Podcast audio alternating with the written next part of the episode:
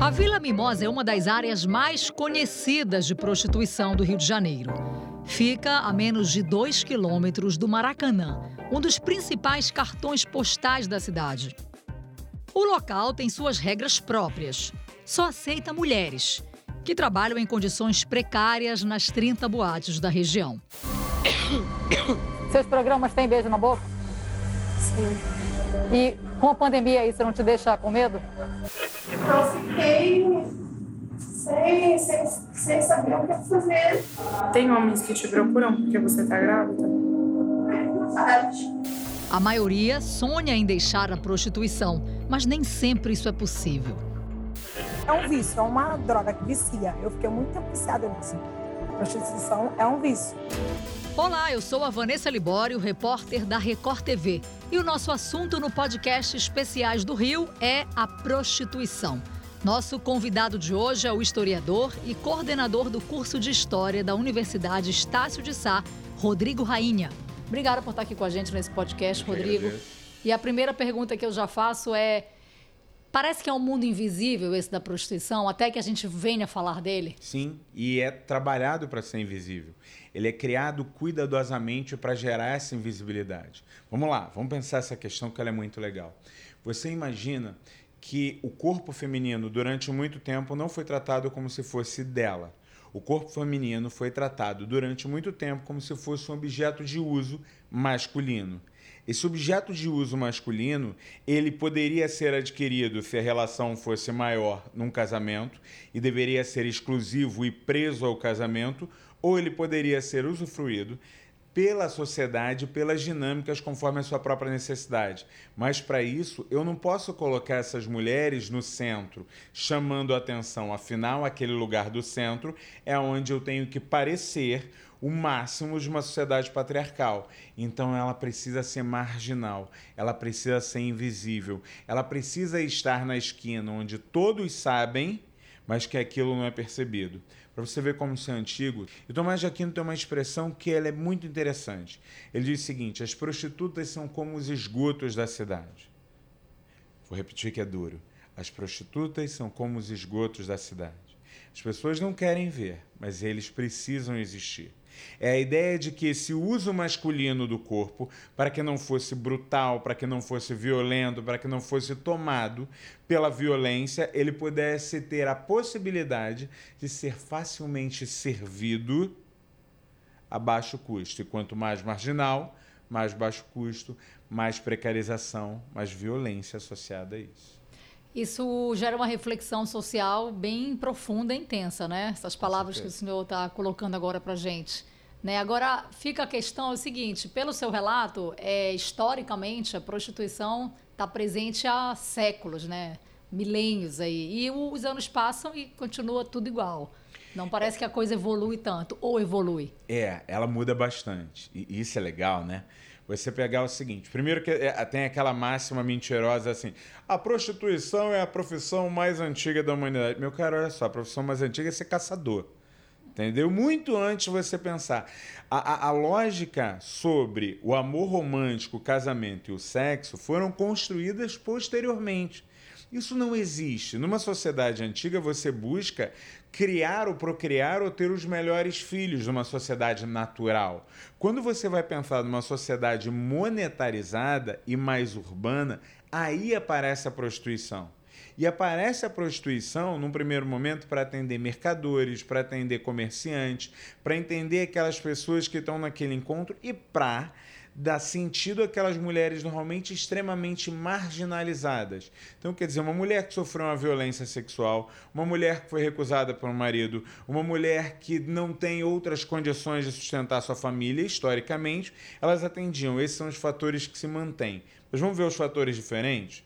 Quando eu estou no mundo romano, essas mulheres, elas estão dentro de uma estrutura da grande cidade em que Roma valorizava e transformava o sexo em algo sofisticado, e essas mulheres apareciam nas termas e na estrutura dessas termas para poder é, servir e mostrar a liberdade romana, até em termos de sexualidade.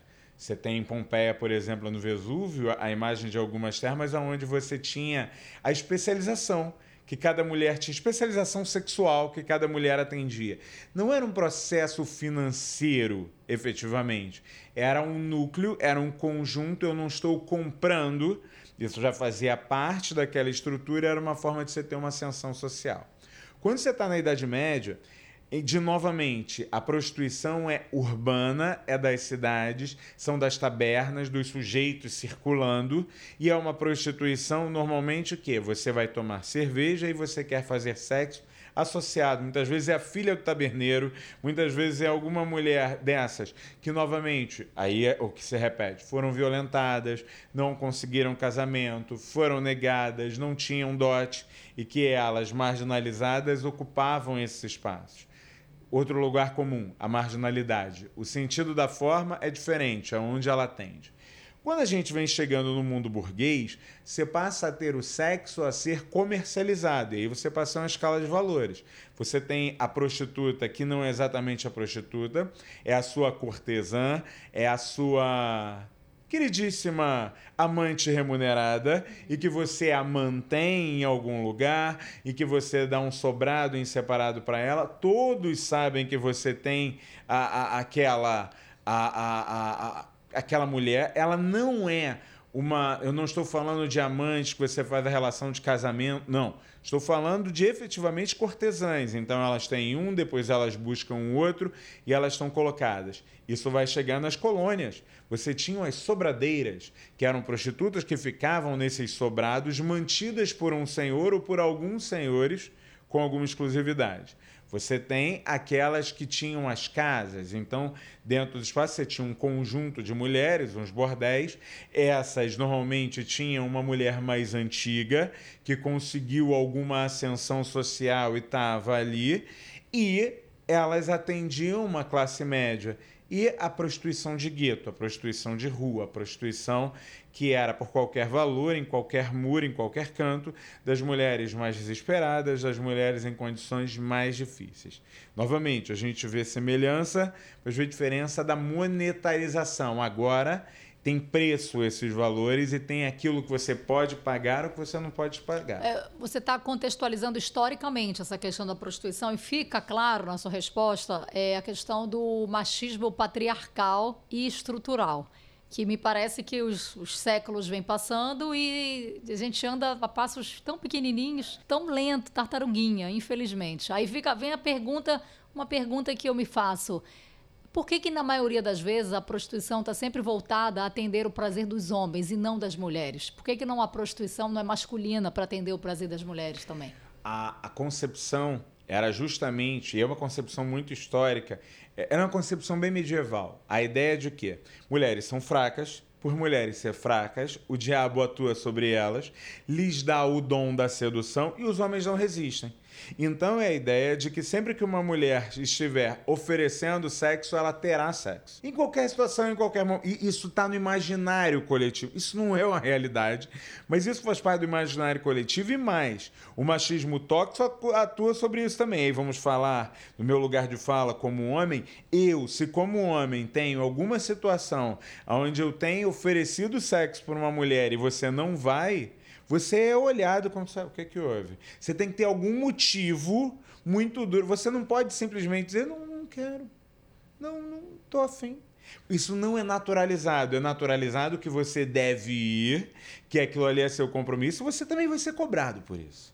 E aí vem, como isso é naturalizado, a ideia de que essa relação com a mulher ela fica diferente. Aí tem outro jogo da psicologia e da sociologia que são fora de série, que é a questão do prazer. O prazer feminino, durante muito tempo, ou ele foi negado ou ele foi concedido. Nas sociedades judaico-cristãs tradicionais, ocidentais, uma mulher não tem prazer, uma mulher ganha prazer. É a ideia de que é sempre o homem valor de uma sociedade fálica, machista. Então é o homem que vai dar prazer. Então, se a mulher não tem uma busca de prazer e é o homem que tem esse compromisso, se ela tem a facilidade da escolha porque está sempre disponível, a prostituição não se manifesta intensamente nesse processo. Tanto que a prostituição masculina, que existe e sempre existiu, também era masculina é a prostituição voltada aos do- é- é de homens atendendo homens. A prostituição existe porque o modelo que se tem dos relacionamentos amorosos é o modelo de que no, no prazer, na vida sexual daquele casal, você não pode realizar determinadas fantasias, não pode manifestar determinados desejos. Se isso fosse tratado de forma mais natural, a prostituição tenderia a diminuir bastante. O senhor acha que é possível acabar a prostituição? Enquanto a gente tiver dinâmicas de trabalho monetarizadas, todos nós vendemos nosso corpo, todos nós realizamos serviços.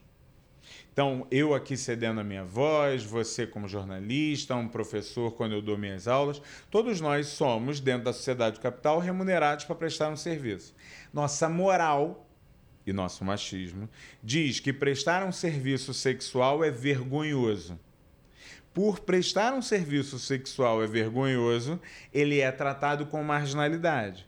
Se ele não fosse tratado com marginalidade, se você dissesse assim, olha, não, você pode tranquilamente, sem essas questões morais, religiosas, tradicionais, fazer serviços sexuais, não, a prostituição não acabaria, mas certamente ela passaria de um quadro de exploração e marginalidade para um quadro de um outro processo, um outro modelo no mundo do trabalho. Agora, olhando sob o prisma da mulher, é, muitas mulheres, ah, eu acredito até que a maioria, pela percepção que tive ao realizar a reportagem na Vila Mimosa, estão na prostituição, mas queriam sair.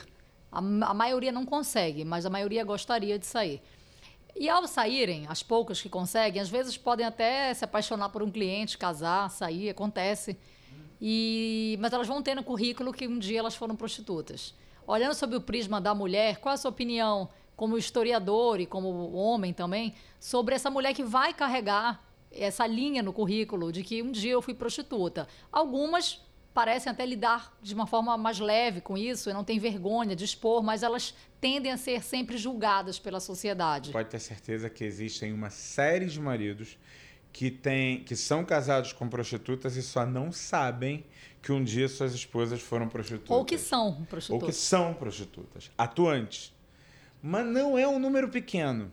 Porque, como é um quadro de marginalidade, o quadro da mentira também faz parte desse processo e a questão financeira. E aí vem outra condição típica do, do machismo.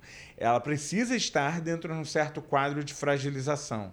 Para estar também suscetível a fazer qualquer coisa que eu desejo. Mas são os fetiches, mas e eu não estou falando de fetiches leves. Estou falando de fetiches daqueles que sujeitos não confessariam para os seus psiquiatras em situações muito drásticas. E do outro lado, o outro que muitas vezes pega e que vai tomar e que vai casar, ele se faz valer disso, ele se faz afirmar disso pelo outro lado para dizer assim: você viu de onde eu te tirei?